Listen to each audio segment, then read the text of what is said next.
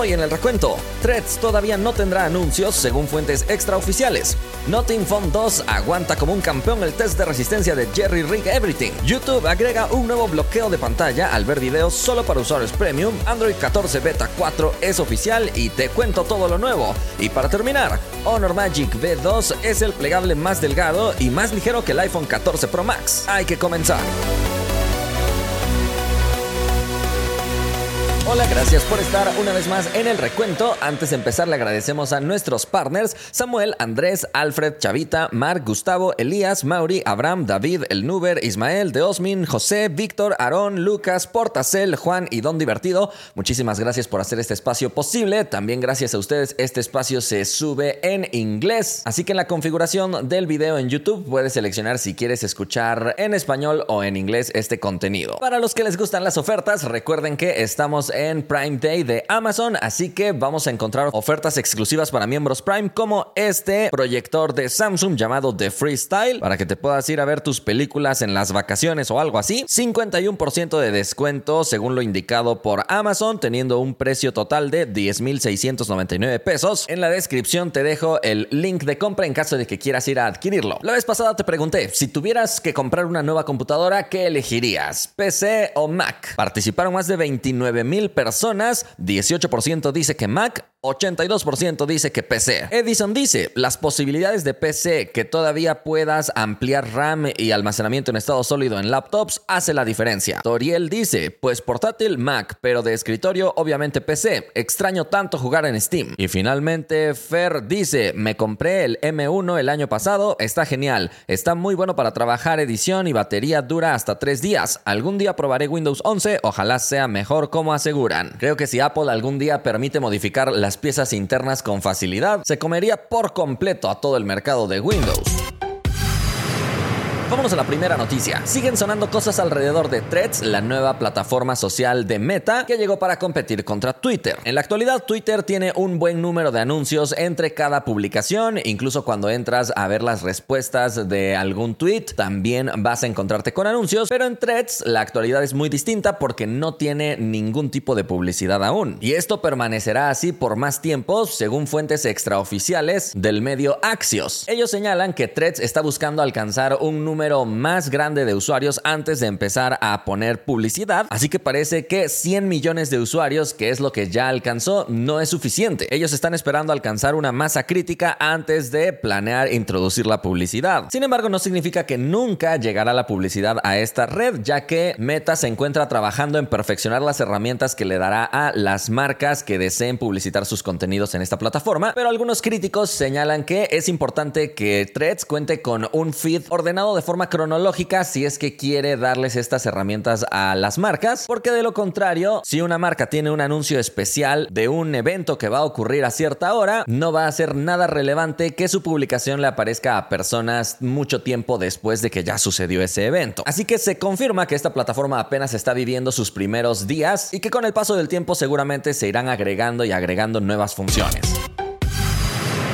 Vámonos a la siguiente noticia. El canal de Jerry Rig Everything ha puesto a prueba al Notting Phone 2 y este ha sobrevivido como un campeón. Ya sabes que generalmente en este canal de YouTube le hacen diversos tipos de pruebas y se confirma que este dispositivo está construido con cristal tanto adelante como atrás, protegido con Gorilla Glass y aguanta muy bien los arañones. Algo que hay que destacar es que el lector de huellas sigue funcionando aún después de múltiples rayones en esa parte. Pero como siempre, la parte más interesante es cuando intentan doblar el dispositivo solo con las manos y en el primer intento el dispositivo no se dobla ni un poquito, parece que esos marcos de aluminio resisten muy bien, sin embargo después voltea el dispositivo para tratar de doblarlo en el sentido inverso y en este caso sí se alcanza a ver una pequeña separación entre la tapa trasera y el marco, así que ahí parece tener un pequeño punto débil, pero aún así el dispositivo no se rompió. De hecho hicieron tres intentos para que el dispositivo se doblara y se rompiera, pero aguantó muy bien. A diferencia de otros dispositivos que se han roto con un simple intento, este luce con una estructura muy fuerte. ¡Cielos, qué macizo!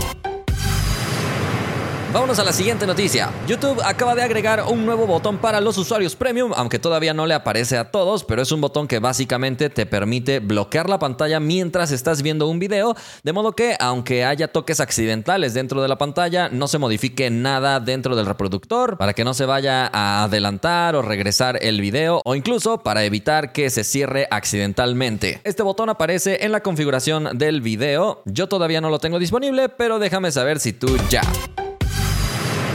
Vámonos a la siguiente noticia. Acaba de salir la beta 4 de Android 14 y esto es lo nuevo. Vamos a encontrar nuevas imágenes de perfil para seleccionar dependiendo del número de perfiles que tengas creados en tu celular. Anteriormente veíamos un simple icono de persona con diferentes colores, pero ahora sí veremos algunas imágenes predefinidas, algunos animalitos, algunas otras figuras abstractas. Ahora también se añade el botón para autoconfirmar un pin de 6 dígitos sin la necesidad de darle enter. También en el apartado de acerca del dispositivo cuando entras a ver el modelo, aparecerá el año de fabricación que tiene ese dispositivo. Además, han cambiado el icono cuando el dispositivo está silenciado, pasando de una campana tachada a una bocina tachada. Además, ahora podrás abrir una aplicación en modo de pantalla dividida simplemente manteniendo presionado sobre el icono y ahí aparecerá la opción. También en tablets vamos a poder quitar algunos atajos y relojes de la pantalla de bloqueo y al momento de escoger un widget tendremos un selector con dos columnas. También ha aparecido un nuevo huevo de Pascua. Al momento de mantener presionado en el logo de Android 14, va a iniciar un pequeño juego de estrellas. Estos son los cambios principales, pero hay muchos otros cambios de corrección de errores, porque recuerda que estamos en una etapa beta y seguramente dentro de un poco más de tiempo ya tendremos la versión estable disponible primero para los dispositivos Pixel y seguramente después para otras marcas.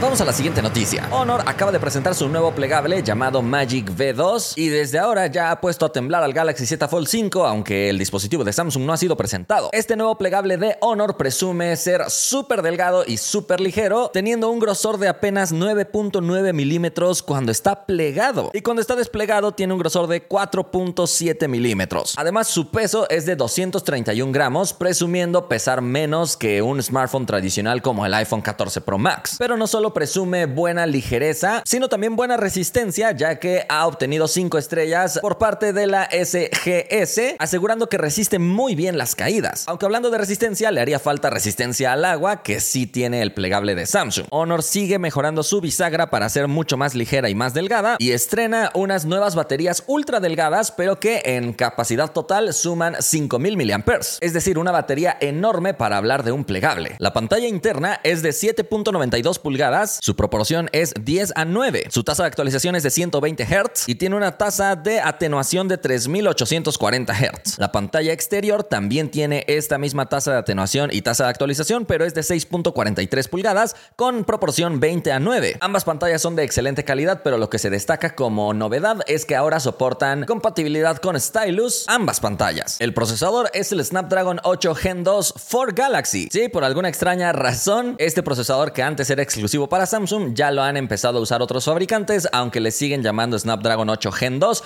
pero corre a una frecuencia de 3.36 GHz, tal como la edición 4 Galaxy lo hace. Además, Honor incorpora un chip propio llamado C1 para mejorar todo el tema de conectividad. Al parecer, en esta generación ya optimizaron el software para que soporte modo flex y otras cosas cuando está el dispositivo semi plegado, cosa que no tenía en la generación pasada. Encontraremos cámara principal y ultra amplia de 50 megapíxeles y una cámara telefoto con zoom óptico 3X de 20 megapíxeles. Tanto la principal como la telefoto tienen estabilizador óptico. Olvidaba mencionarte que soporta carga de 66 watts, lo cual posiblemente te haga preguntarte por qué no soporta una carga más rápida si Honor ya ha usado cargas más rápidas en otros modelos, pues definitivamente debe ser debido a la tecnología que utilizan en estas baterías con el fin de hacerlas tan delgadas, es probable que no soporten una carga tan rápida. Generalmente baterías con menos densidad soportan carga más rápida y baterías con más densidad soportan una menos rápida. El dispositivo tiene dos cámaras frontales, una exterior y otra interior, ambas de 16 megapíxeles, permaneciendo casi igual que la generación pasada, y llega en tres versiones de almacenamiento: 256 GB, 512 GB o 1 TB. Las tres versiones con 16 GB de RAM. Viene con Android 13 de fábrica y Magic OS 7.2, que es la capa de personalización de Honor. Sin dudas es un plegable que llama mucho la atención, aunque el hecho de todavía no lograr la resistencia al agua lo puede poner abajo de los plegables de Samsung si lo comparamos en términos términos de resistencia en algunos apartados. El precio de la unidad más básica ha sido de 8.999 yuanes. En pantalla tienes el precio de referencia en otras monedas, aunque recuerda que los precios aquí no son los mismos que los de allá. Por el momento este dispositivo ha sido presentado en China, pero se espera que Honor sí lance este dispositivo de forma global más adelante. Y ahora por el momento hemos llegado al final del recuento. Muchas gracias a todos los que han disfrutado este contenido y gracias también a cada uno de los que forman parte del grupo de fans por esa suscripción especial con la que nos apoyan. Si alguien quiere ser fan o partner puede pulsar el botón unirse al del botón suscribirse en el canal de YouTube.